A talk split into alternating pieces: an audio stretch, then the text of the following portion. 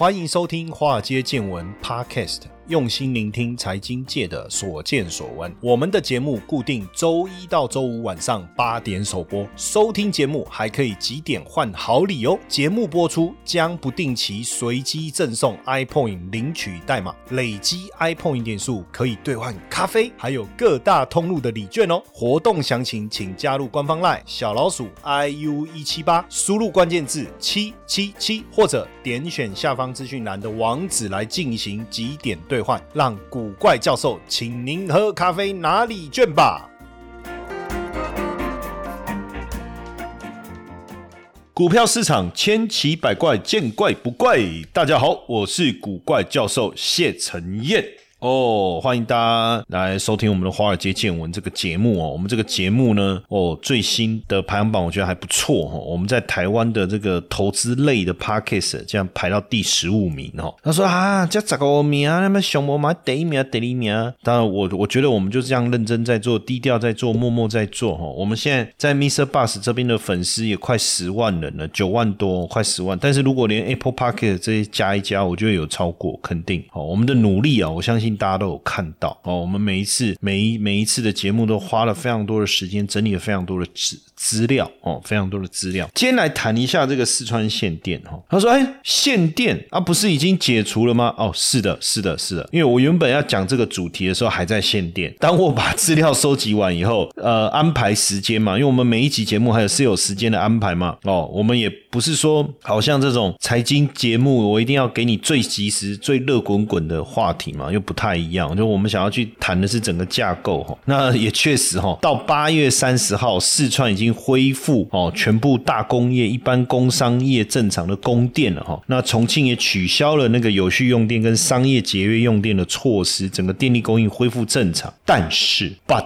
哦，看起来电力供应恢复正常了，但是疫情又来了哈，高温和疫情又变成无缝衔接。然后呢，这个原本干旱影响水力发电、电力供应紧张的问题哈，那因为最近四川那个降雨啊，哇，那个降雨很雨雨量很大嘛，那电力供应紧张看来缓解哈，那也就把原本从十四号八月十四号浪电渔民哈高载能企业停工的，又后来又延长，一直到反正。就一直延长一长，到三十号总算恢复哈。但这个限电的一个这个这个状况啊，为什么影响这么大哈？因为四川省的这个电力装机的容量啊，跟它的这个。发电量哦，跟它的这个发电量啊，居全大陆第六哦。不仅是电力大省，还是电力外送大省哦。它可以长期向重庆啊、湖南啊、江西啊、江苏啊、浙江、上海输送电力哦。所以最主要还是因为八成的电力是仰赖水力发电哦，扣最的丢啦哦。那结果夏季炎热少雨，那当然就没有足够的水，就没有办法带来丰沛的水力发电哦，就这么简单。但你说也奇怪了哈，四川的风水期丰富的风哦，是五六月开始，一直到九到十月。可是现在八月是风水期，怎么会出现这么严重的气候异常？就导致四川的水电的这个水要就是水力发电要用的水偏估达五成哦，导致供电整个大幅度的一个下滑哦，就产生了影响。那因为当然缺水是原因呐哦，所以就导致缺电。那因为大百分之八十来自于水力发电，自然而然一旦限电，就给工业的用电带来很大的一个，就带来很大的一个影响哦。那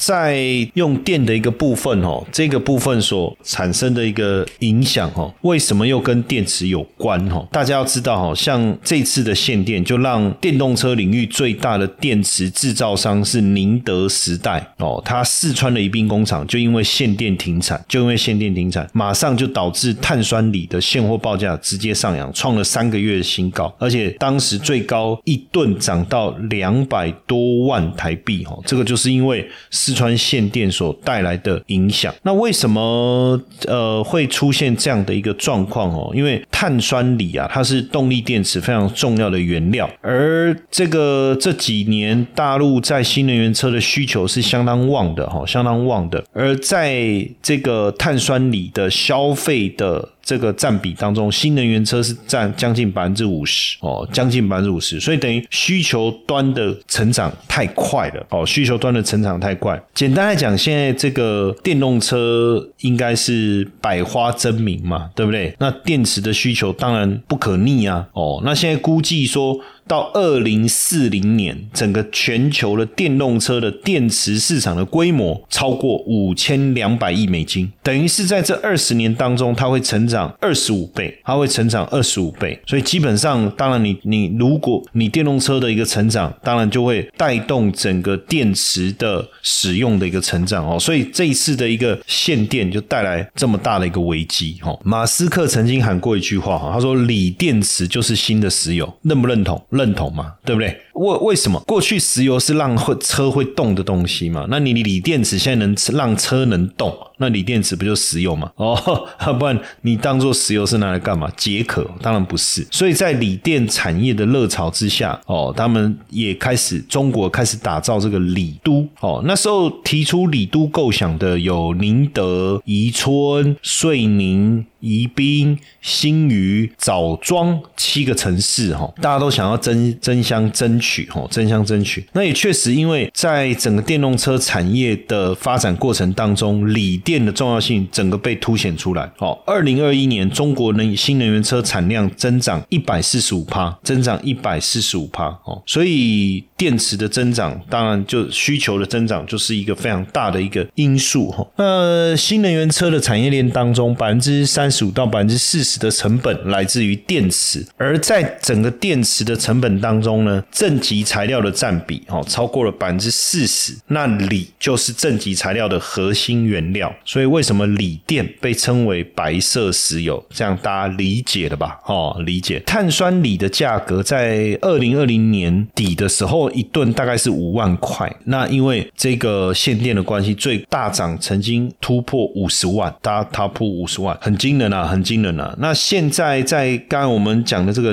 锂都啊的争夺战当中啊，哈，江西的。宜春哈，江西的宜春应该已经算是亚洲的锂都了吧？因为它可探明可利用的氧化锂的储量是两百五十八万吨，哦，占整个大陆锂资源的二十三点八。可开采的氧化锂的储量是一百一十万吨，占整个大陆百超过百分之三十，全球百分之十二啊！哦，所以全世界最大的锂云母矿。哦，就在宜春了，就在宜春了哈。那这个锂呢，是地球上上最轻、最活泼的金属元素哦，在你看新能源车上面扮演这么重要的一个角色。那所以在这个锂的探勘当中啊，这就变成一个非常重要过程。过去曾经是贫穷落后的福建的一个城市叫宁德，这应该也是念宁啊，哦，徐伟宁的那个宁啊，宁德张君宁的宁啊，宁德。还应该是念宁吧，宁德张君宁对不对？宁德没想到因为宁德时代崛起哈，结果变成福建 GDP 增长最快的城市，就是因为李哦，就是因为李，所以现在现在煤老板没什么了不起哦，李老板才厉害啊，对不对？煤老板算什么？现在李老板才厉害，所以锂的价格你看狂涨十倍，基本上啊，锂资源被称为工业味精、王者资源、白色石油这样的称号都有了哈，但为什么就是说整个锂的布局，锂电的产业为什么会是在四川？到底四川的底气在哪里？其实就是因为四川有非常丰富的锂矿资源。哦，四川已经探明的锂矿资源是占全世界的百分之六点一，全大陆百分之五十七。所以宁德时代的全资子公司四川时代哦，新能源资源有限公司哦，我们简称四川时代哦，它就在宜宾，就在宜宾成立。哦，就是因为因为。当地的矿资源的丰富哦，那不止宁德时代啦，还呃也像盛兴锂能呐、龙杰股份呐这些也都跑到四川来。那因为四川有丰富的水利资源哦，水利资源，所以对于这个呃清洁电量，就我们讲新能源，就你你生你生产这些东西，你还是要足够丰沛的电嘛，对不对？那你的电力从哪里来？当然，如果能够用水力发电，那就是绿能嘛，那当然好。所以四川。具备了什么？具备了丰富的锂矿，有助于电池产业的发展，又有丰沛的这个这个水资源哦，能够呃绿能减少这个碳的排放。当然，这个是我觉得是先先天的一个优势哦。所以讲有理走遍天下哦，这个为什么天齐锂业要去收购澳洲的矿泰利森百分之五十一的股权，对不对？都是因为这需要这个电池发展过程中需要丰沛的锂矿，所以四川哦，像这个这个上海的三山锂电哦，这个最后也是选择四川哦。美国的雅宝哦，也是跑到四川来。再来再讲这一个是射红线哦，射红线呃也在在它四川当中非常重要的发展的非常重要的锂电产业园区哦，发展的非常重要的锂电产业园区。那也是因为是这个射红线所在的遂宁市哦，也拥有丰富的这个产材料哦，拥有非常丰富的材料，所以现在不止射红线呐、宜宾呐，都吸引了非常多的企业哦到这个地方来来设点哦，然后所以现在成都、重庆哦，等于就这个打造了一个成渝双城经济圈嘛。那新能源汽车在制造方面优势又这么明显哦，那整个产业链建构的又非常完善。那一方面，川渝两地原本就是重要的汽车生产基地啊，年产汽车是三百万辆，然后现在又打造这个万万亿汽车的产业群，整个产值啊，就是动力锂电市场的产值有机会达到两千亿以上。所以你想，如果在这样的情况下，那真的限电会产生什么影响？哦，会产生什么影响？就是这样嘛。那刚才我们讲到的这个射红线，然后其实呃，三十年应该说三十年前哈，呃，大陆第一家国营盐锂盐厂诞生哦，那就建构了锂矿资源开发、利用电池材料生产、锂电池回收利用的一个生态圈，一个生态圈。那射红线当然在这个发展过程中，就从一个三线的一个就是一个小小工业小镇啊，现在变成呃非常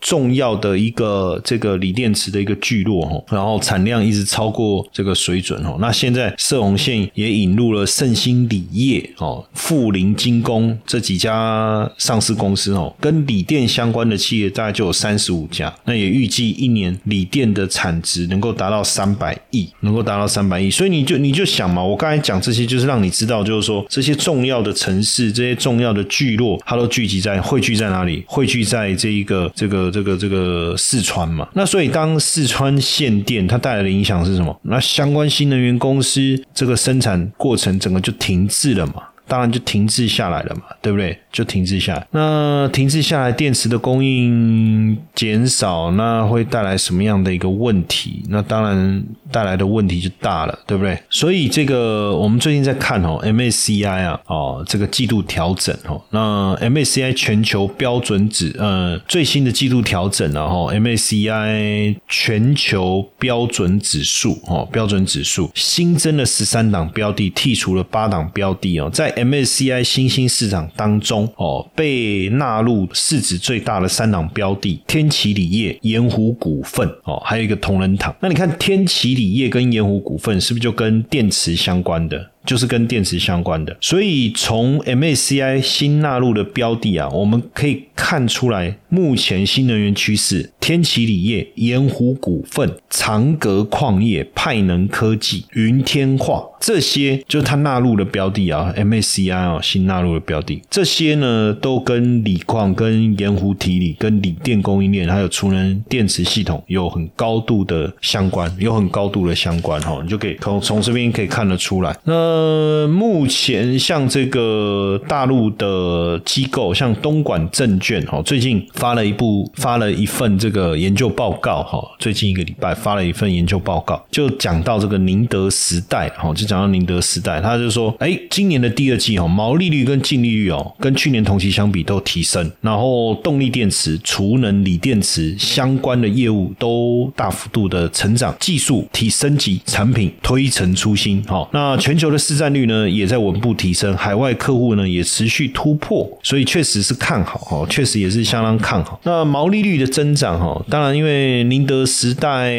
上半年的营收呢较去年同期成长了一百五十六趴哈，那净利润的部分呢是较去年同期成长了八超过八成，最主要也是毛利率的一个增长哈，因为当你锂的价格呃镍的价格回这个回档回到正常水准以后，他们的毛利率就就就上来了嘛，因为以前我有讲过嘛，毛利率影响毛利率，原物料产能利用率对不对？原物料产能利用率哦，这个都是很很重要的，原物料的成本跟你的产能利用率，还有一个就良率嘛，这三件事情会去影响到你的毛利率。我不知道大家有没有学起来哈，大家至少听过要记得哦，影响毛利率三个要素嘛，对不对？你的原物料的成本，再来就是你的良率，再来就是你的产能利用率嘛，哈。那宁德时代当然现在也开始在不断在扩大它的生生产规模，对不对？也计划到这个匈牙利再去设这个电池工厂哦，去设这个电池工厂。所以呃，宁德时代的主要业务还是在动力电池啊，跟储能电池的研发、生产跟销售。那毕竟碳中和的这种全球的共识啊，对电池新能源的需求是不断的升高哦，升高。今年上半年哦，呃，动力电池的部分哦，宁德时代的市占率高达三十四点八帕，跟去年同期相相比的话，又成长了六点二帕哦，六点二帕。如果以大陆来看的话，它在大陆的市占率是高达四十，接近四十八帕哦，接近四十八帕，所以算是非常有实力的哈，非常有实力。那